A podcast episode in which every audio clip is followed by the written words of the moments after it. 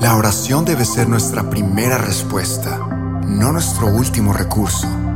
El Creador del universo nos la dio para que pudiéramos tener acceso directo a Él.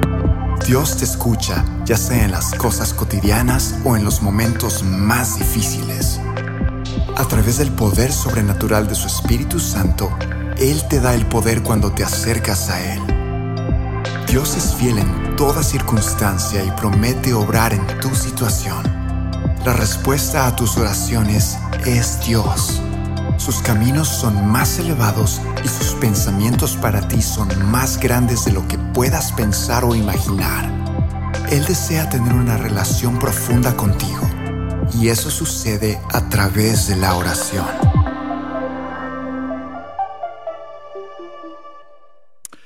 Pues muy buenas tardes a todos, muchísimas gracias por estar aquí presentes en el comienzo del verano, donde tú podrías estar en este momento en la playa, podrías estar asando unas carnes y porque no me invitaste, no estoy contigo allá, pero estamos aquí en un buen lugar y gracias porque tú has tomado la decisión de acompañarnos el día de hoy. Gracias a todos ustedes que nos están siguiendo en línea desde diferentes partes de Latinoamérica y del mundo. Es increíble ver la manera en la cual Dios puede usar a nuestra iglesia para también impactar a personas en todas partes del mundo. Y este es un buen momento para estar aquí en Sugar Creek porque estamos comenzando una serie donde vamos a estar hablando durante las siguientes semanas acerca de la oración. Ahora, de antemano, si a lo mejor tú estás aquí y tú todavía estás explorando esto del cristianismo, todavía tienes tus dudas, no estás así muy convencido acerca de, de esto, de Dios y todo, nos encanta que tú estés aquí, porque esta serie va a ayudarte a entender por qué es de que nosotros le damos tanto valor a la oración. Y si tú eres un seguidor de Jesús, pues esto es un reto para nosotros, porque la oración por alguna razón tiende a ser una de las áreas más flojas para la mayoría de los cristianos. Creo que muchos tienden a luchar menos con leer la Biblia que con orar. Y creo que parte de la razón de ello es porque la oración muchas veces queremos un resultado inmediato y queremos un resultado tangible de lo que nosotros estamos haciendo. Y cuando no recibimos una contestación a una oración en el momento en el cual nosotros lo hacemos, entonces pensamos que al final la oración pues no sirvió para nada. Y lo que vamos a estar viendo en estas semanas es no solamente el valor de la oración, sino el valor de una oración contestada, que al final eso es lo que nosotros queremos. Queremos que todas nuestras oraciones al final tengan una contestación. Y eh, Parte de lo que la Biblia nos ayuda a entender es un marco que nosotros necesitamos tener para saber cómo orar correctamente. Porque no simplemente se trata acerca de hacer una oración, sino de hacerlo dentro de los principios y lineamientos que Dios nos ha dado para poder orar. Y el día de hoy vamos a comenzar a ver todo eso, pero hablando acerca de la condición para una oración contestada. ¿Cuál es en realidad la condición que tú y yo necesitamos reunir, que tú y yo necesitamos tener cuando estamos orando para asegurarnos que nuestra oración efectivamente puede ser contestada? Ahora, para ello, eh, una de las cosas que quiero comparar la, la oración es con algo que creo que todos en algún momento hemos vivido, y es esto de que todos hemos tenido alguna persona en nuestra vida que la única razón por la cual se acerca a nosotros es porque tiene una necesidad. Probablemente tú has tenido quizás un amigo así, un familiar así, que tú sabes que en el momento en el cual se está acercando a ti, en el momento en el que te manda un texto, en el momento en el cual te va a hablar, es porque viene a pedirte algo. Y cuando logras verlo, te haces a un lado o te haces como que no lo ves para evitar, porque ya sabes lo que viene con esa persona. Yo tenía, yo tenía un amigo así. Cada vez que me veía era para pedirme dinero. Era, era lo único para lo cual se acercaba. Y entonces cuando, cuando él, inclusive ya cuando me mudé para, para aquí, para, para Texas, me mandaba un texto y todo, un mensaje. Y entonces el mensaje comenzaba como, hola Juan Carlos, ¿cómo estás? ¿Cómo está toda tu familia? Y yo decía, ok, ya sé lo que me vas a pedir, así que vamos para allá. ¿Para qué estamos perdiendo tiempo ah, así? Y, en ocasiones como que alargaba la, creo que era dependiendo del monto que necesitaba, este, alargaba el, texto preguntando, ¿y cómo está la familia? ¿Y cómo está Jesse? ¿Y cómo están las niñas? ¿Y cómo va esto? Y terminaba de que, oye, ¿sabes qué? La razón por la cual también te llamo es porque no, y ya sabía lo que, lo que venía. Y, y todos como que en algún momento hemos tenido a alguien así, que la única razón por la cual se acerca es porque necesita algo de ti. Es un favor, es un dinero, es ayuda con algo. Y cuando tenemos a personas así, ese tipo de gente nos hace sentir como que se nos está usando. Jamás que esa persona esté presente cuando tienes un problema.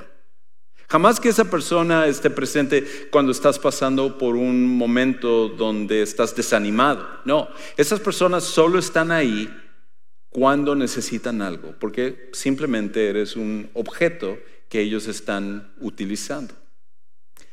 Creo que el error que muchas veces nosotros cometemos es que hacemos lo mismo con Dios.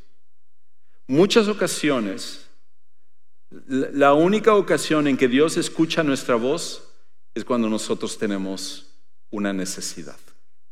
Y la razón por la cual eso sucede es porque frecuentemente usamos a Dios como un medio en vez de un fin. Frecuentemente caemos en la tentación de usar a Dios simplemente como un medio para algo en vez de un fin. No me acerco a Dios porque lo amo, no me acerco a Dios porque me interesa su agenda, no me, no me acerco a Dios porque me interesa qué es lo que Él quiere para mi vida, no, yo me acerco a Dios porque tengo una tragedia. Me acerco a Dios porque hay una crisis financiera.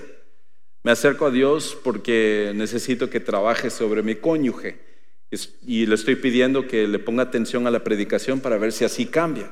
Y cada vez nosotros nos acercamos a Dios siempre con una agenda personal y esas son las únicas ocasiones en las cuales sale una oración de nuestra boca. Pero cuando es así, cuando es así, lo que estamos diciendo en realidad es que Dios, el valor de Dios no es por quien Él es, sino simplemente por lo que nosotros podemos extraer de Él. Y la realidad es de que la oración nunca fue hecho para ese propósito. Dios, el creador del universo, nos dio la oración con otro sentido, con otro propósito, para que nosotros podamos entonces tener una relación más profunda con Él. Inclusive, muchas veces nosotros podemos caer en la trampa de creer que simplemente porque pedimos algo a Dios, como que Dios está obligado a tener que contestarnos eso y darnos lo que nosotros estamos pidiendo. Hay eh, vertientes hasta dentro del cristianismo que nosotros llamamos el cristianismo o el evangelio de la prosperidad donde las personas creen que simplemente por declarar algo o por pactar algo o porque hacen cierta acción, como que entonces Dios está obligado a tener que dar a la persona lo que está pidiendo. Entonces Dios está ahí en el cielo y está diciendo, pues no le iba a contestar la oración, pero como ya pactó, como ya declaró, pues me, ya me torció el brazo, ahora voy a tener que darle lo que me está pidiendo. Obviamente es ridículo pensar de esa manera, porque es Dios el que es soberano, no nosotros. Y no hay nada que podemos hacer para forzarle. Pero cuando actuamos de esa manera, el problema es que estamos tratando de manipular a Dios. Y podemos usar la oración como una forma de manipulación. Podemos usar la oración como una forma de tratar de manipular a Dios, simplemente darnos lo que nosotros queremos. el problema es de que la oración no fue dado para ese propósito. La oración no es un medio para conseguir todo lo que tú y yo queremos en la vida, sino que la oración en realidad nos debe de servir para que nosotros vayamos conociendo mejor a Dios y para que lo vayamos amando un poco mejor. Parte del problema que nosotros tenemos, creo, es que dudamos acerca de Dios porque no lo conocemos bien. Y nuestra duda viene de que Dios no tiene el mejor propósito y el plan para nosotros. Que si nosotros simplemente nos acercamos a Dios y le decimos a Dios, Dios, yo me someto a lo que tú desees. Yo, yo quiero tu voluntad. Entonces Dios va a decir, ah, perfecto, ya era hora. Pues te mando de misionero a África. Voy a quitarte todo el dinero para que tú sufras la pobreza y finalmente tú puedas eh, pasar por esta tortura que yo he estado planeando hace tiempo. Y, en nuestra mente pensamos que someternos a Dios va a ser lo, lo, peor. Así que lejos de someternos a Dios, más bien tratamos de manipular a Dios para que Dios entonces haga simplemente lo que es nuestro deseo. Pero cuando hacemos eso, en realidad estamos mostrando nuestra ignorancia acerca de quién realmente es el que mandó a su Hijo a morir por nosotros. La mayor evidencia de que Dios te ama es el hecho de que Él dio a su Hijo Jesucristo por ti. Si el Dios del universo estuvo dispuesto a que su propio Hijo muriera para tu salvación y para que tú pudieras tener una relación con Él, no hay nada que Dios no esté dispuesto a darnos. Dios nos ama y entiende nuestras necesidades y por ello sabe que nosotros el problema que tenemos es que pedimos mal. Al final de cuentas, Dios conoce lo que está en tu corazón, conoce tu tristeza, conoce exactamente aquello que no te deja dormir en la noche o que te llena de ansiedad. Y Dios tiene una respuesta. Pero como un buen padre, Él sabe lo que es mejor para nosotros. Y, de hecho, por ser un padre perfecto, él no nos da todo lo que nosotros pedimos. Aquellos de nosotros que somos papás lo entendemos. Cuando nuestros hijos nos piden las cosas, el darles todo lo que ellos nos piden no es una señal de amor a nuestros hijos, es una señal de negligencia. Y Dios, que es el Padre perfecto, no debe de darnos todo lo que nosotros pedimos porque pedimos mal las cosas. Y cuando nosotros pedimos mal las cosas, lejos de darnos algo que nos va a beneficiar, que nos va a bendecir, es algo que nos va a perjudicar. De hecho, Santiago, el medio hermano de Jesús, que fue un apóstol, él entendió esto y él nos confronta escribiendo esto en Santiago capítulo 4, versículo 3. Él dice esto, piden y no reciben. Ah, estamos orando y a lo mejor tú has estado pidiendo con frecuencia y con intensidad y tú dices, ah, la oración no sirve porque yo estoy pidiendo y no he recibido lo que estoy pidiendo. Y es lo que dice Santiago. Él dice, porque piden con malos propósitos para gastarlo en sus placeres. En otras palabras, estamos pidiendo algo que a la larga a nosotros nos va a perjudicar. Y Dios no va a ser parte de eso porque nos ama demasiado.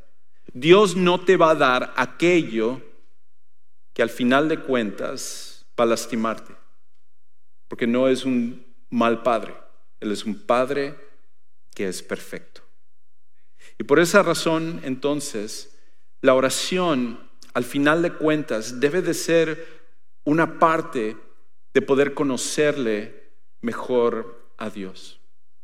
Una de las personas que ejemplificó eso fue una mujer que se llamaba Corey Ten Boom. La he mencionado anteriormente porque su vida es algo impactante e inspiracional. Corey Ten Boom era una mujer holandesa que vivió durante la Segunda Guerra Mundial. Y ella estaba en Holanda cuando Alemania invadió eh, a Holanda. Y entonces ella estaba en la ciudad de Ámsterdam y su padre tenía un negocio y siendo que ellos eran seguidores de Jesús, ellos al final decidieron que iban a arriesgar su vida para salvar a los judíos que estaban capturando y los estaban llevando a un campo de concentración para exterminarlos. Y obviamente esto era arriesgándose en que cualquier momento les podían agarrar. Inclusive llegaron al punto en construir en el negocio de relojes que tenía su papá un cuarto secreto, un escondite secreto, que es lo que ella más es conocida y su familia. Y entonces, cuando sale a la luz, los alemanes se dan cuenta que ellos estaban ayudando a salvar a judíos, entraron, los encarcelaron y estaban decidiendo qué iban a hacer con ellos. Y, Corey eh, estaba en la cárcel y ella estaba orando todos los días diciendo, Dios, por favor no permitas que me metan a un campo de concentración. Por favor, no voy a soportar eso. Sé los horrores que hay en, esa, en lo que está sucediendo. Por favor, te pido, haz todo para que yo no, yo no sufra ahí. ¿Y qué es lo que sucede? Corey va a un campo de concentración. De hecho, esa es la parte más famosa de toda su vida.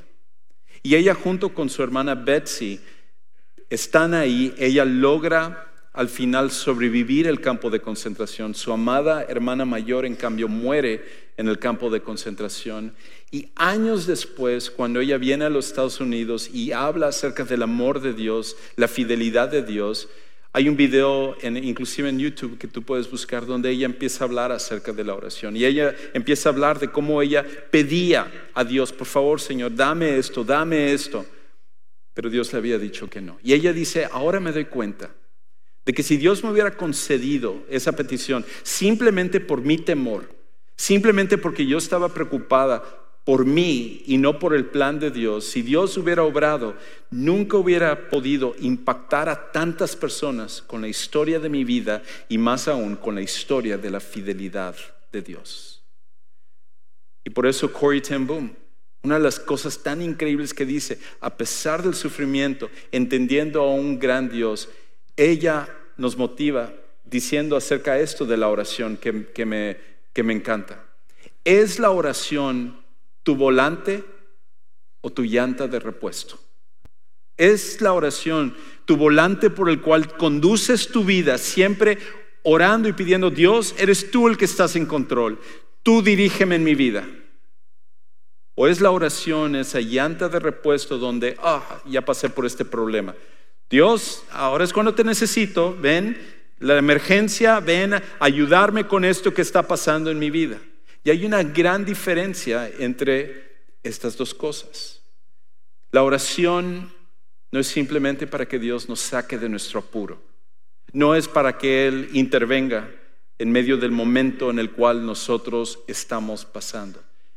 La oración es algo mejor que eso.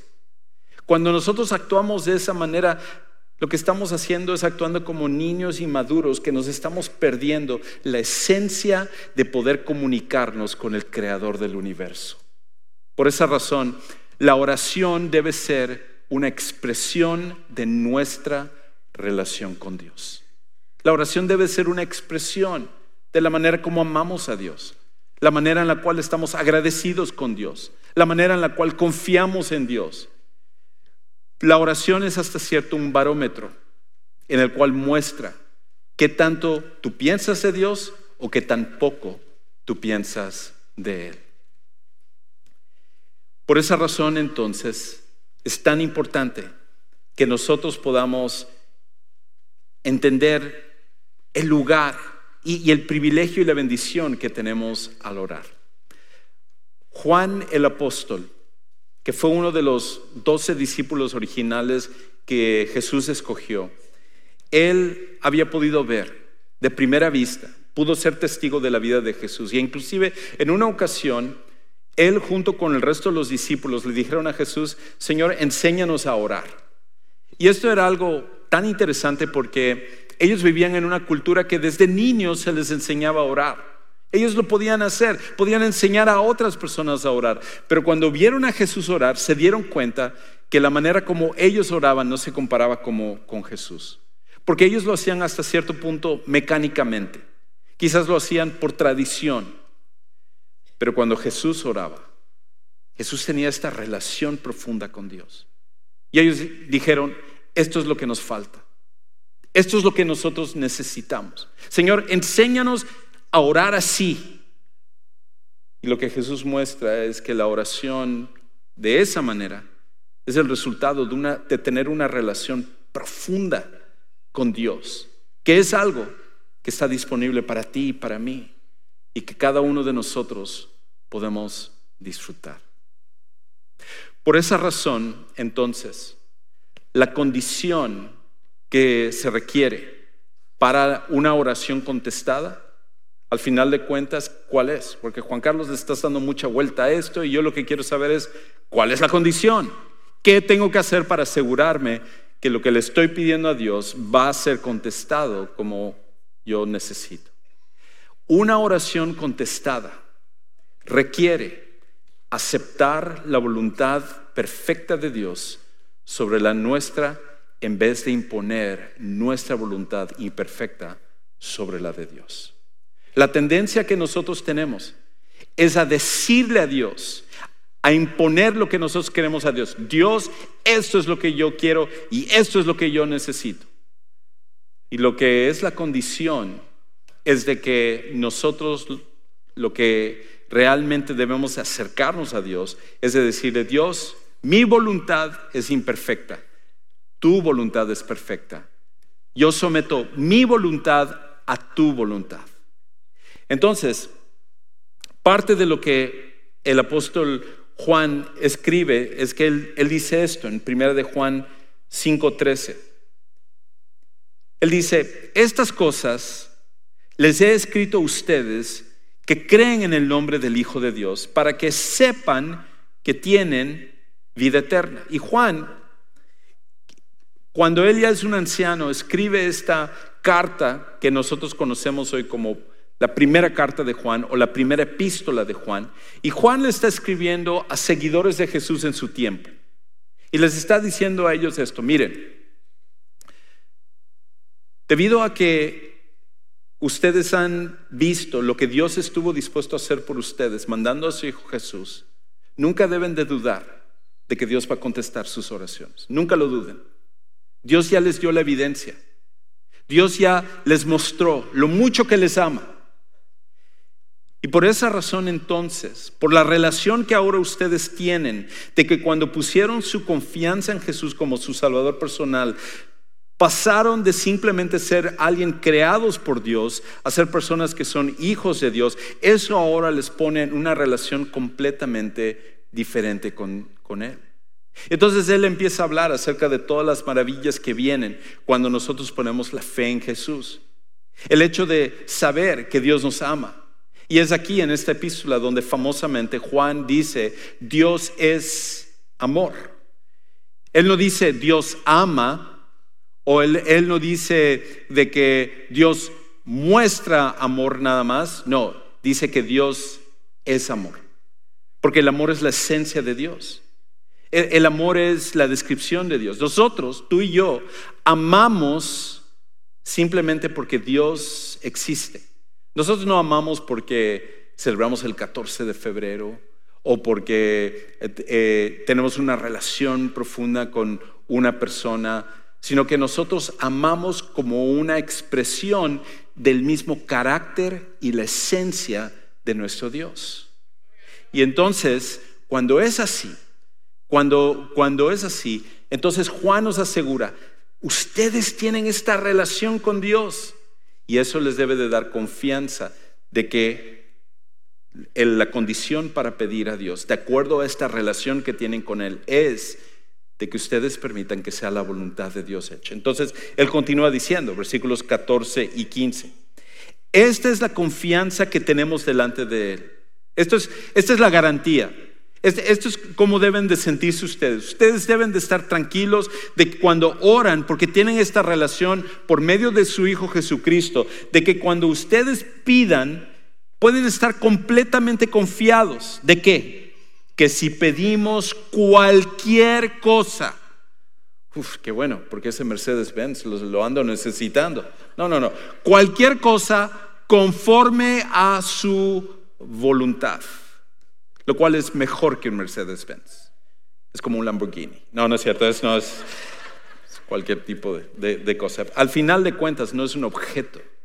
Es, es, el hecho de que Dios sabe lo que es mejor para ti y lo que, y lo que es para mí. Y, y dice esto, que si pedimos cualquier cosa conforme a su voluntad, Él nos oye.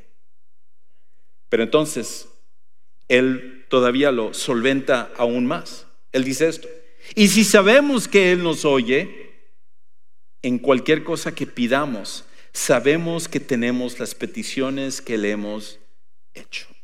Lo tenemos. E inclusive la palabra que Juan utiliza aquí en el idioma original con respecto a que a oír, cuando dice Él nos oye, significa no solamente escuchar atentamente, sino escuchar favorablemente. Es la idea de que Dios dice, perfecto, ya lo tienes. Cuando tú y yo pedimos cualquier cosa de acuerdo a la voluntad de Dios, es una garantía que nosotros vamos a recibir una contestación favorable a esa oración.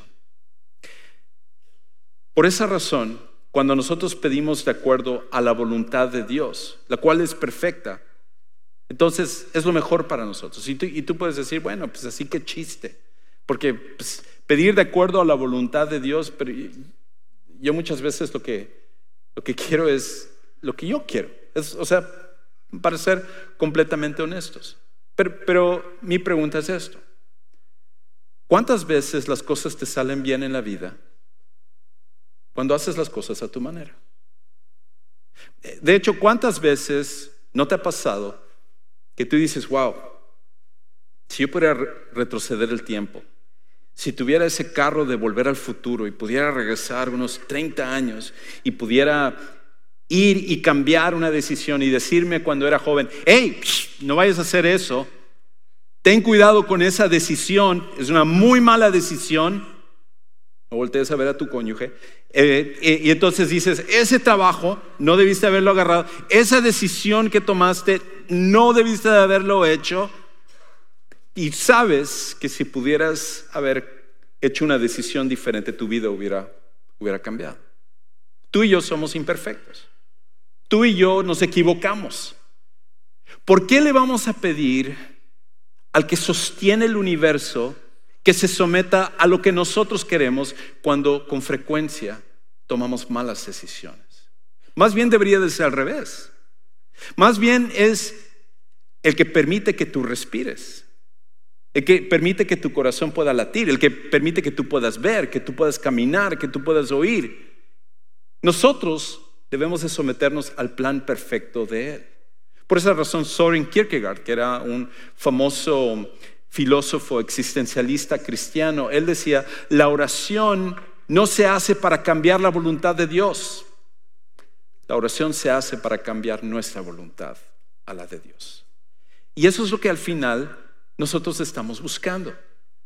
Lo que estamos buscando es que el Dios del universo, que es perfecto, que es soberano, lo cual significa que Él tiene autoridad sobre todas las cosas. Significa que tu problema no tiene más autoridad que Dios. Significa que tu situación no tiene más autoridad que Dios. Significa que Satanás no tiene más autoridad que Dios. No hay nada que esté por encima de Dios porque Dios es soberano. Pero aparte Él es omnisciente, lo cual significa que Él sabe todas las cosas. Cada decisión, cómo va a afectar cómo va a influir sobre las demás personas, Dios lo sabe exactamente. Y cuando Él contesta entonces la oración, lo hace perfectamente, lo hace soberanamente, lo hace con omnisciencia, sabiendo que es lo mejor para nosotros, porque su voluntad siempre es perfecta. ¿Por qué no entonces someternos a lo que Él quiere? Y Juan entonces nos dice, esa es la condición. Si tú quieres tener la seguridad que Dios siempre va a contestar lo que tú le pides, ora de acuerdo a su voluntad porque es perfecta. Es más como un padre que tiene un regalo para nosotros y hasta que nosotros no nos dobleguemos a decirle, ok, prefiero tu regalo que en vez de lo que yo, yo te iba a pedir. Perfecto, aquí está. Y cuando lo abrimos es mucho mejor de lo que nosotros pudiéramos siquiera imaginar. Parte del problema que nosotros tenemos es que muchas veces nosotros no queremos lo que Dios quiere. Nosotros no amamos lo que Dios ama, porque no, no tenemos esa relación profunda con Él. Y lo que nosotros necesitamos entender es esto, que cuando aprendemos a querer lo que Dios quiere, tenemos la certeza de recibir su respuesta a nuestras peticiones. Cuando aprendemos a querer lo que Dios quiere, lo que Él ama, lo que Él desea, entonces nosotros empezamos a tener esa certeza de que queremos hacer las cosas de acuerdo a lo que Él quiere y no lo que nosotros simplemente deseamos. Pero eso solamente sucede cuando tenemos esa relación profunda con Él. Eh, eh, me recuerda por ejemplo, la relación que yo tengo con, con uno de mis vecinos. Mi vecino de al lado, cada vez que yo lo veo, llego y salgo a saludarle y como por 10, 15 minutos nosotros platicamos y yo le pregunto, ¿cómo está tu familia? Y cómo está yendo el trabajo y cómo va esto y todo. Y él me pregunta lo mismo y platicamos y, y, muy bien. En, ocasiones hemos convivido juntos y, tenemos una muy, muy buena relación.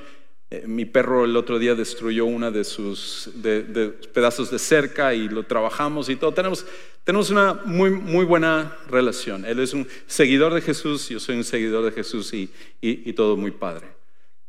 Pero si tú me preguntas cuál es la comida favorita de él, no te lo podría decir.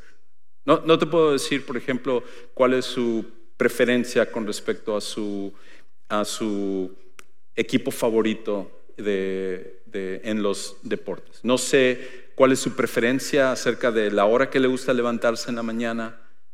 No sé ninguna de esas cosas personales, pero si, si tú me preguntas eso en cambio con respecto a mi esposa, yo te, puedo decir su comida favorita, te puedo decir su color favorito, te puedo decir los programas que a ella le gusta ver, te, puedo decir cuándo le gusta levantarse en la mañana, porque tengo una relación profunda con ella. Y después de 27 años de matrimonio, puedo inclusive anticipar muchas de las cosas que a ella le gusta, porque tengo esa relación profunda con ella.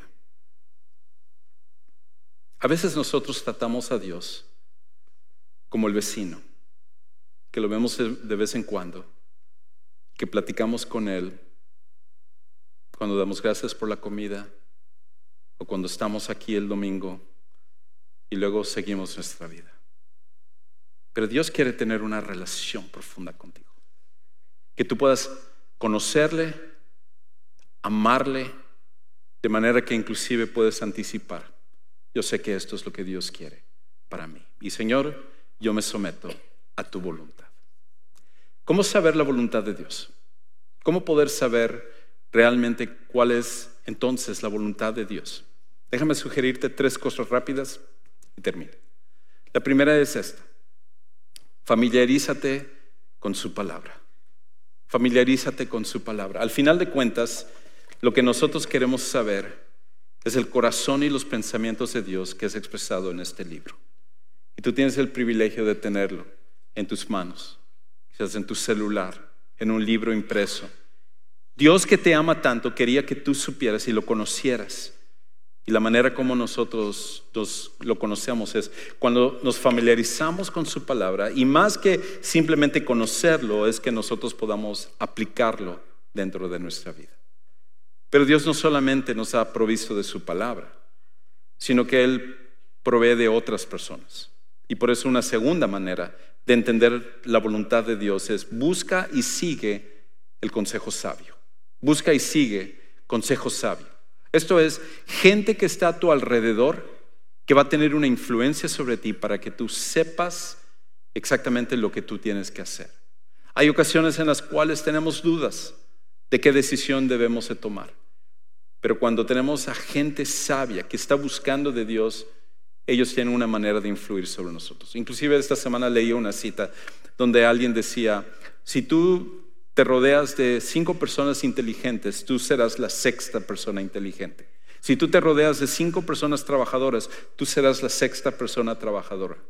Y yo diría, si tú te rodeas de cinco personas que aman a Dios y quieren hacer su voluntad, tú serás la sexta persona que harás exactamente lo mismo. Y al final de cuentas de eso es lo que se trata que Dios pone gente a nuestro alrededor que nos puede ayudar con ese consejo sabio que nosotros necesitamos. Lo último es esto. Cuando hablamos acerca de la voluntad de Dios, trata la voluntad de Dios como un camino y no una ocasión. Trátalo como un camino y no una ocasión. No es simplemente el momento. Ahorita lo necesito Dios, ¿qué debo de hacer? Ok, ya decidí, yo sigo mi vida, gracias Dios, cuando te necesite vuelvo a hablar contigo. Sino que la idea es que seguir a Dios es un camino, es una jornada. Es la idea de diariamente nosotros estamos andando con Él, conociéndolo y que nosotros estamos expresando ese amor. Desde el momento en el cual venimos a Jesucristo, es para toda la eternidad que seguimos ese camino. Hasta en la eternidad vamos a seguir conociendo de Dios porque la grandeza de Dios es demasiado para seres finitos como nosotros. Y eso es lo que va a hacer que la eternidad sea tan emocionante. Y Dios nos ha dado la oración desde ahora para poder conocerle. ¿Te imaginas cómo? Si la oración tú y yo lo usáramos de esa manera, ¿cómo revolucionaría nuestra forma de vivir? Nuestra forma de tratar a las personas, nuestra forma de tomar decisiones, nuestra forma de amarle a Él. Y el reto entonces de Juan para nosotros es que lo podamos vivir de esa manera. Para algunos aquí y algunos en línea, la oración que necesita ahora hacer la de poner la fe en Jesús como su Salvador personal. Eso suena quizás para algunos medio esotérico, medio raro, medio religioso, pero aquí en Sugar Creek queremos ayudarte a entender no solamente lo que eso significa, sino tomar esa decisión. Es por eso que tenemos un lugar que llamamos el Centro de Siguientes Pasos, donde tenemos gente capacitada, lista, que te ama y que está orando por ti para ayudarte a tomar la mejor decisión que es conocer a Jesús como tu Salvador personal, recibir el perdón de pecados y recibir una nueva oportunidad para vivir una vida que sea completamente diferente. Si tú deseas hacerlo el día de hoy, nos encantaría que tú vayas al centro de los siguientes pasos, saliendo por las puertas a la derecha, ahí te estaremos esperando. Padre Celestial, gracias por tu gran amor por nosotros. Tú no tenías que rebajarte a darnos la oración. ¿Quiénes somos nosotros? Somos polvo en este mundo. Pero tú nos amaste tanto que querías conocer nuestro corazón y nuestra mente y nos diste la oración. Y nos diste la manera en la cual no solamente lo ibas a escuchar, sino a contestar también. Te pedimos que nos perdones, porque muchas veces somos egoístas y queremos simplemente nuestros deseos, pero ayúdanos siempre a que nosotros podamos alinearnos a lo que tú deseas, porque tú eres perfecto. Te amamos y te alabamos. Y todo esto lo oramos en el nombre del gran Salvador que dio su vida por nosotros, nuestro Señor Jesucristo.